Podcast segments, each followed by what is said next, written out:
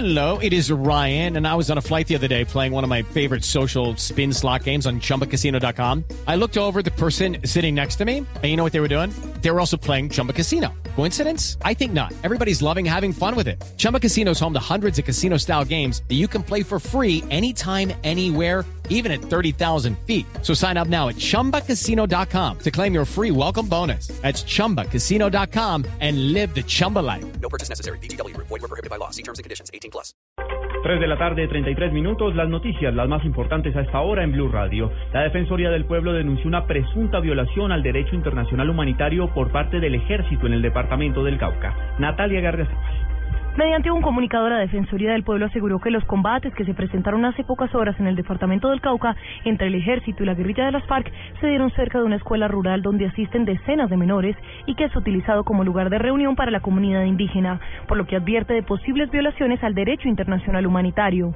Además, de acuerdo a algunas versiones, un contingente militar habría utilizado la escuela como lugar de defensa y respuesta al ataque y señala la Defensoría que, de acuerdo a los protocolos de Ginebra, los bienes de carácter civil no pueden ser objeto de ataques ni represalias, por lo que la entidad solicitó investigar los hechos.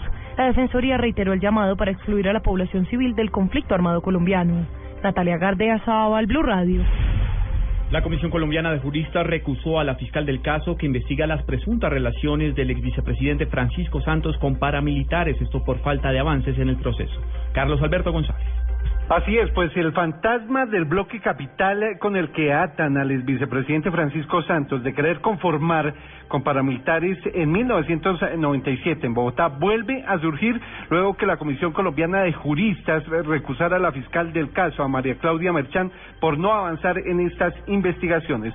El abogado Sebastián Escobar. Que, que la funcionaria lleva más de un año y medio sin tomar ningún tipo de decisión, a pesar de incluso de que la misma defensa del señor Francisco Santos ha solicitado la prescripción de, de la acción penal situación que a nosotros nos parece bastante sospechosa. Esta fiscal eh, María Claudia Merchán ha sido cuestionada por varias de sus investigaciones. Carlos Alberto González, Blue Radio. Más noticias a esta hora en Blue Radio. La Fiscalía General le solicitó al Juzgado Cuarto Especializado de Bogotá que emita la, la, máxima condena en contra de César Augusto Ruiz Gómez, alias Bigotes, por su participación en el atentado contra el exministro del Interior Fernando Londoño Hoyos, registrado el 15 de mayo de 2012. La sección quinta del Consejo de Estado avaló la decisión tomada por el Consejo Nacional Electoral para prohibir las campañas destinadas a apoyar el voto en blanco durante las elecciones atípicas que se adelantarán en el departamento del Huila para elegir a gobernador tras la destitución de Cielo González por parte de la Procuraduría General en el año 2013.